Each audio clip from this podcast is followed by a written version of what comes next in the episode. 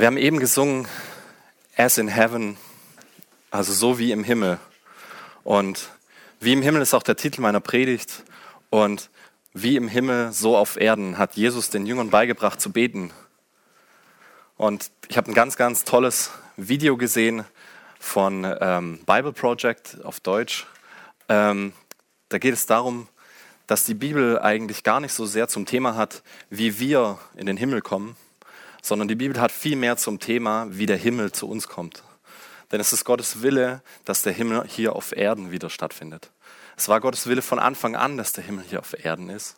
Und es ist jetzt sein Wille, dass wir so beten, wie im Himmel, so auf Erden soll sein Wille bei uns geschehen.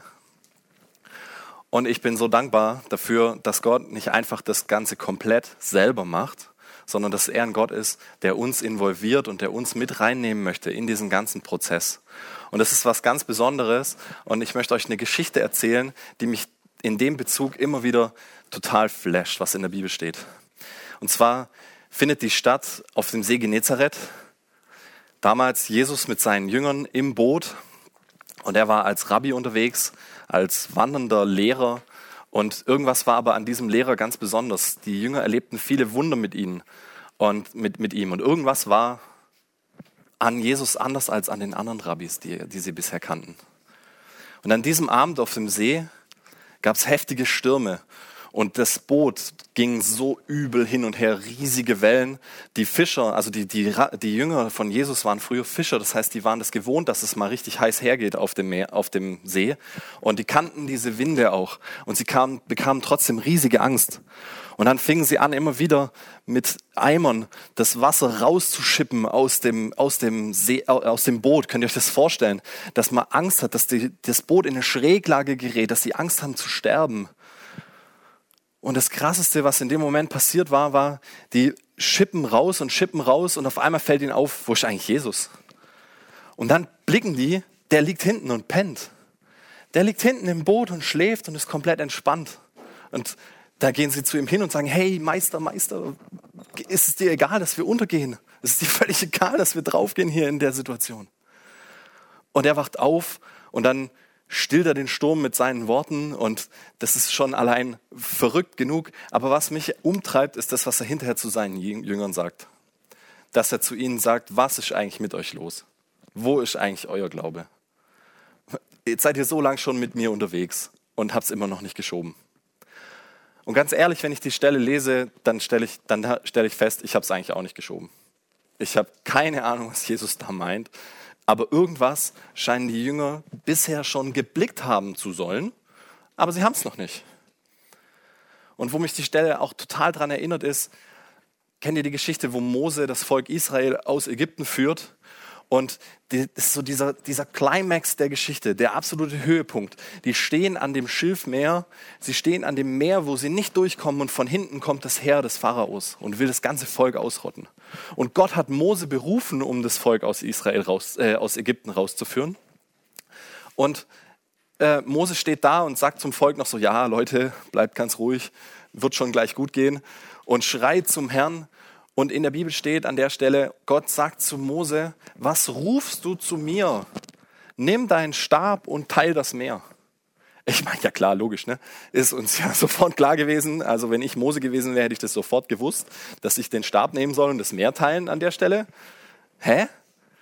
Wir lernen Gott in der Bibel kennen als so einen geduldigen und einen, einen freundlichen, der uns, der uns lehrt. Aber an der Stelle wieder, was schreist du zu mir? Mach doch einfach selber. Und Mose streckt den Stab aus und das Meer teilt sich. Was die beiden Geschichten gemeinsam haben, ist für mich so, wo ist unsere Verantwortung in der ganzen Geschichte?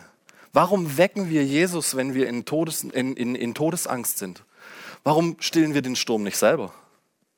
Warum steht denn Mose da, der berufen ist, das Volk aus Ägypten zu führen? Und es gibt nur einen Weg durch dieses Meer durch. Und er steht da und fragt, was soll ich tun? Und Gott sagt sich, hey, hallo, geht's noch? Ich habe dich doch berufen dazu. Das ist dein Platz. Das ist jetzt genau das, was du tun musst.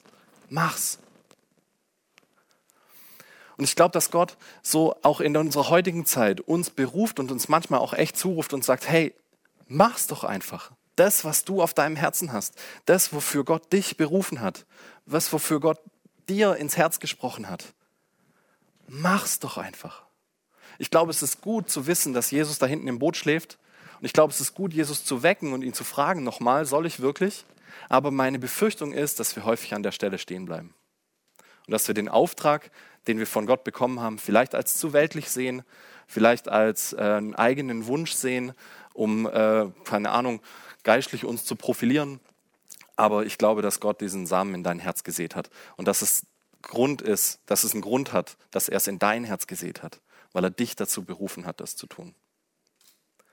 Ich will euch noch eine andere Geschichte erzählen, die das belegen möchte. Und zwar von Anfang an, als Gott die Erde erschaffen hat, hat er ja Adam geschaffen und die ganzen Tiere und so weiter und so fort. Und dann kam der Moment, wo er Adam den Auftrag gibt, benennen die Tiere alle. Und es ist ja nicht so, dass der allmächtige Gott, der die Tiere geschaffen hat, sich nicht selber hätte auch Namen ausdenken können für die Tiere, sondern er möchte, dass wir als Menschen, er möchte, dass Adam mit ihm kreiert, mit ihm etwas erschafft und mit ihm die Tiere die Namen gibt. Und jetzt stellt euch das halt nicht so vor wie so ein easy Job, dass der da saß und dann kamen so die Tierchen vorbei und dann hat er einfach allen Tieren den Namen gegeben, sondern hey, wie viele Tiere hat Gott geschaffen? Es steht nicht im Bericht genau drin, aber in der Geschichte steht, es wimmelte überall. Es wimmelte am Himmel, es wimmelte am Boden, es wimmelte im Wasser. Und das heißt, wenn es wimmelte, dann waren das richtig viele Tiere. Und Adam hatte einen echt langen Job. Und ich stelle mir das lieber so vor, nicht so wie in den Kinderbüchern, wo er da so sitzt und die Tierchen vorbeikommen und er legt allen die Hände auf und nennt sie Schaf, Kuh, Hund, Maus, ja, sondern das war eine Expedition, ja. Der war fulltime unterwegs mit Ausrüstung und durch die Schöpfung durchmarschieren und jedes einzelne Tier finden. Und wenn er dann da war, dann war das ein Erfolg, es zu sehen und zu, oh, zu lieben, zu Herzen und ihm Namen zu geben in Gottes Auftrag. Und das ist ein Auftrag, der überhaupt nichts mit einer geistlichen Tätigkeit zu tun hat, wie wir uns vielleicht manchmal einen Auftrag von Gott vorstellen, dass wir irgendwo einen Hauskreis machen sollen oder einen Alpha-Kurs anfangen sollen, sondern das ist was ganz Bodenständiges, etwas völlig Normales in Anführungsstrichen, etwas, wofür Gott uns beruft, etwas, wofür Gott dich beruft. Und es war ein Fulltime-Job. Adam war sozusagen der erste vollzeitliche Mitarbeiter von, von Gott ja, ähm, und hatte wirklich was zu tun. Und erst danach, komischerweise, kam Gott auf die Idee, ihm eine Gehilfin zu machen, ja, oder eine, einen Gegenpart, einen weiblichen, eine Frau. Überlegt euch das nochmal. Dann ist er unterwegs und benennt die ganzen Tiere und, hat, und findet aber auch gar nichts, was zu ihm passt. Er findet kein Gegenstück. Und so hat sich Gott gedacht, hm, ist es nicht gut, dass der Mensch alleine sei? Das ist wortwörtlich so, wie es drin steht. Und vielleicht hat Gott es gesehen und hat gesehen, wie Adam versucht, diesen Auftrag zu erfüllen und da struggelt und wirklich versucht, alles zu geben. Und Gott hat dann gedacht, hm, vielleicht wäre es ganz gut, er ist nicht allein. Und warum hat Adam keine keinen Auftrag gekriegt, wie es die Priester später bekommen haben, dass er ähm, einen Tempel errichten soll und Gott anbeten und ähm, ihm Opfer darbringen? Weil es gar nicht notwendig war, sondern Adam war direkt in, im Himmel quasi mit Gott vereint. Da war der Himmel auf Erden. Und ihr wisst, wie die Geschichte weitergeht. Es wurden ein paar Fehlentscheidungen getroffen. Adam wurde aus diesem Himmel rausgeschmissen mit seiner Eva zusammen. Und es kamen jede Menge Probleme in die Welt und es wurde auf einmal immer unhimmlischer. Immer weniger wie im Himmel. Wenn wir unsere Situation in unserem Leben so anschauen, habe ich ja auch ganz viele Situationen in meinem Leben, wo ich denke, da ist es nicht himmlisch. So kann es im Himmel nicht sein. Und ein weiterer Mensch, den ich euch vorstellen möchte, ist Nehemia der in seinen Herzen einen Auftrag bekommen hat. Er war Mundschenk des Königs in Persien. Ein Teil der jüdischen äh, Gläubigen ist bereits schon wieder zurückgekommen ins Land, äh, ins, in, nach Jerusalem zurück. Und er war noch in Persien als Mundschenk beschäftigt, hatte eine gute Stellung, guter Job, vielleicht vergleichbar mit leitender Angestellter beim Daimler, äh, bei der Firma mit dem Stern.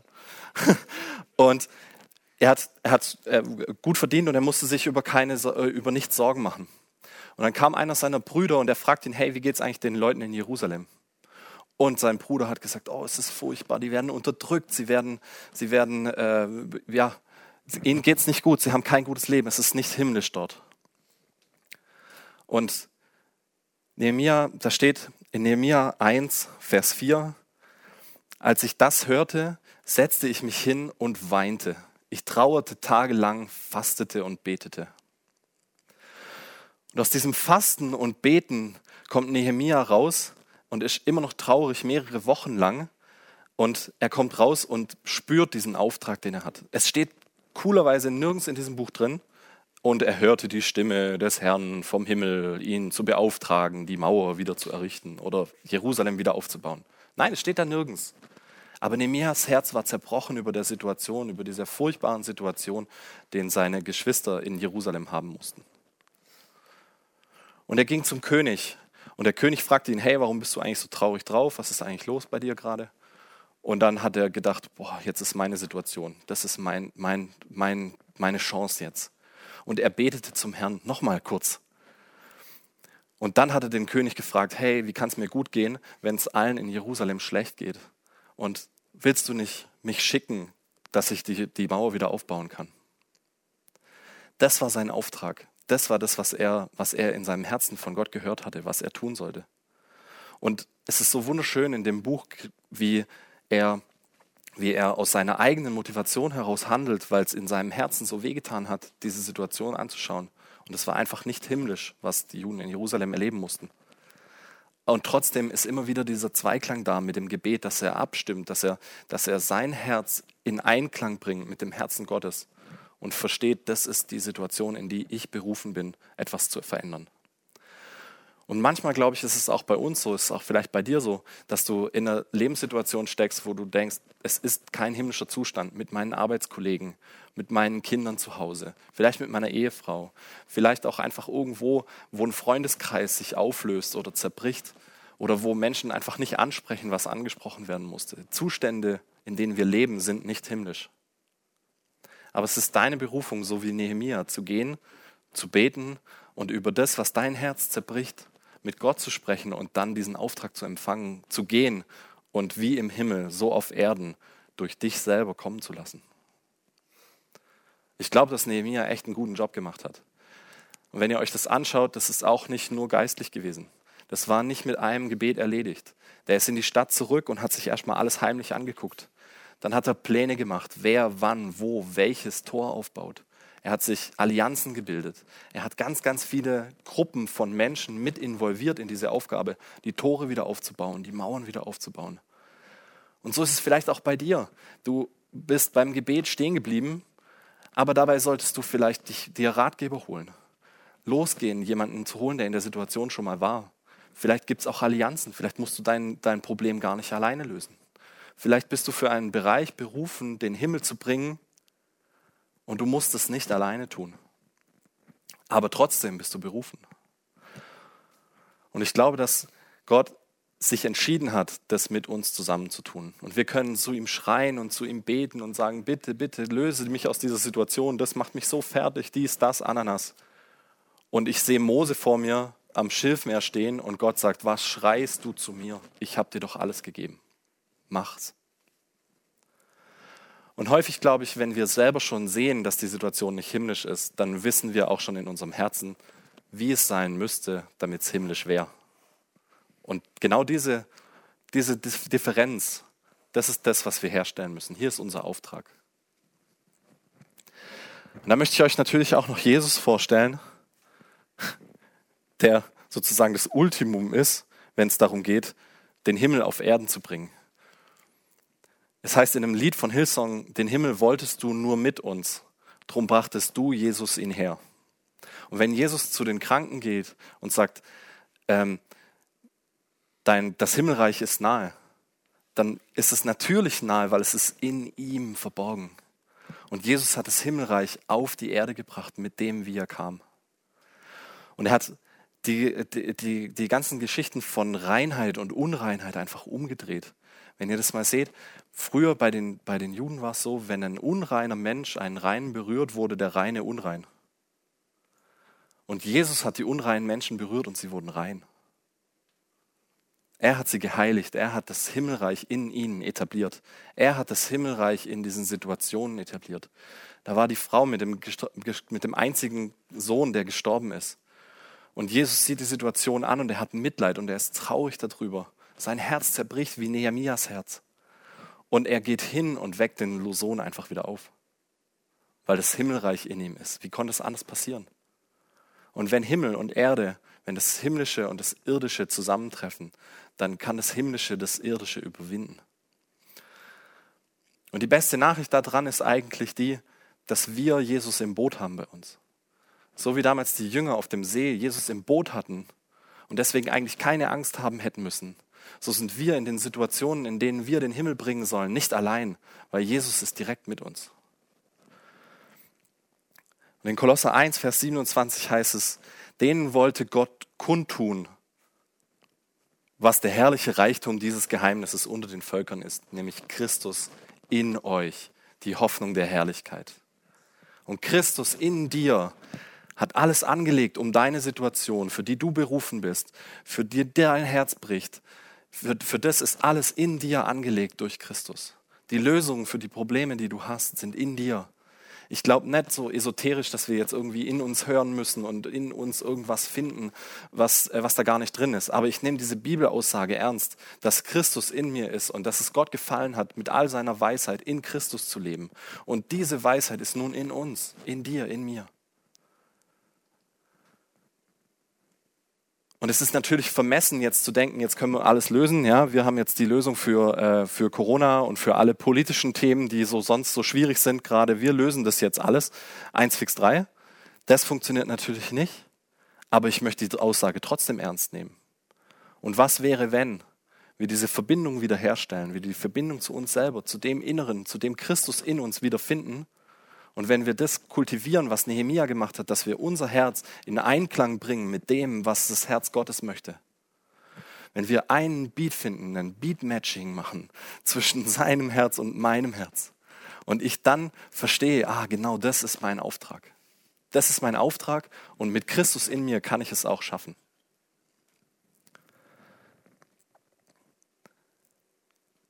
Ich möchte euch noch einen Typen vorstellen, der jetzt diesmal nicht aus der Bibel kommt, sondern den man aus Film und Fernsehen kennt. Und der Mann ist heute äh, dieses Jahr 80 Jahre alt geworden. Das ist Chuck Norris. Wir haben ein kurzes Bild bei, mit, mitgebracht. Mittlerweile ist Chuck Norris gar nicht mehr so sehr berühmt für seine, für seine Filme und für die äh, krasse Action, die er da gebracht hat als Walker Texas Ranger, sondern vielmehr durch äh, ja, Witze. Und ich finde, es ist äh, ähm, auch mal gar nicht so schlecht, eine Predigt mit einem Witz zu beenden, statt mit einem Witz anzufangen. Und ähm, ich hole euch ein bisschen ab in diese Chuck Norris-Witze, weil ähm, Chuck Norris wird in diesen Witzen unglaubliche Fähigkeiten zugesprochen. Richtig fantastische Sachen, die der scheinbar kann. Und ich erzähle euch ein paar, um das zu verstehen, wie das, äh, wie das gemeint ist. Und dann äh, komme ich zu einem, der wirklich relevant ist für die Predigt. Ein Beispiel dafür ist zum Beispiel, ähm, Chuck Norris hat bis unendlich gezählt, zweimal.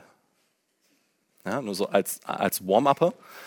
Ähm, dann ähm, gibt es das Gerücht, Chuck Norris, wenn Chuck Norris Liegestütze macht, drückt er sich nicht hoch, sondern er drückt die Welt runter. Ja? Chuck Norris Auto fährt übrigens nicht mit Benzin, sondern aus Respekt. Ja? Und jetzt kommt der, den ich wirklich feiere, weil er genau in diese Situation passt zu uns. Wenn Chuck Norris ins Wasser geht, wird er nicht nass, das Wasser wird Chuck Norris.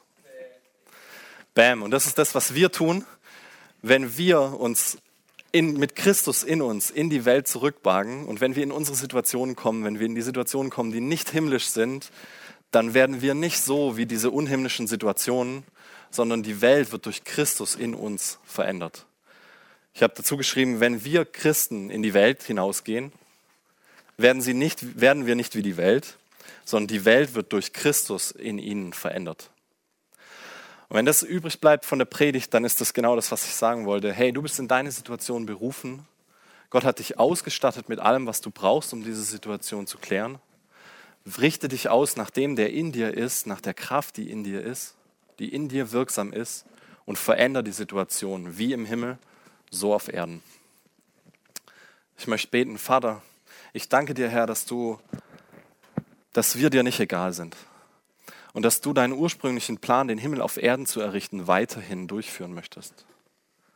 Und ich danke dir, Herr, dass du Jesus uns gesandt hast als Vorbild, um so wie er den Himmel in die Situationen der Menschen um uns herum zu tragen. Danke, Jesus, dass du, uns, dass du in uns lebst, dass du in uns und durch uns lebst mit deiner ganzen Weisheit. Und ich danke dir, Herr, dass wir deine Hände, deine Füße sein dürfen. Und dass wir diese Liebe, für die wir gekommen sind, um ihr zu begegnen, wie wir es vorher gesungen haben, dass wir diese Liebe sein dürfen für andere Menschen. Und dass wir diesen Himmel bringen dürfen in andere Situationen hinein. Und ich bete für euch, die ihr zuschaut, dass die Situationen, in denen ihr drin seid, dass die Schwierigkeiten, die ihr in eurem Leben habt, dass sie einen himmlischen Touch bekommen. Dass Jesus durch euch in diesen Situationen neue, neuen Mut schenkt und einfach den Himmel ein Stück bringt in, eure, in euer Leben hinein. Und ich bete, Jesus, dass du uns klar machst, was, was für uns zu tun ist. In welcher Situation auch immer wir stehen. Dass du uns hilfst. Dass du nicht schläfst in unserem Boot, sondern dass du uns flüsterst, was wir zu tun haben. Dass du uns flüsterst, hey, das Wasser rausschippen bringt nichts. Sprich zu dem See und dem Wind. Oder dass du uns sagst, hey, du brauchst Leute, die dir helfen, diese Mauer zu errichten, die dir helfen, Jerusalem wieder aufzubauen. Oder dass du uns eben sagst, hier ist ein freundliches Wort dran, hier ist Vergebung dran, hier ist es dran, jemandem ganz neu das Herz aufzumachen. Danke, Herr, für jeden Menschen, der das zuhört. Danke, Herr, für jeden, der verändert aus dieser Predigt geht. Und ich danke dir, Herr, dass du überall, überall, wo Menschen deinen Willen tun, himmlische Flecken auf der Landkarte etablierst, die Enklaven sind, die sich ausbreiten dürfen und irgendwann alles einnehmen. Danke, Jesus, für deine Liebe, für deine Güte, für deine Befähigung in uns. Amen.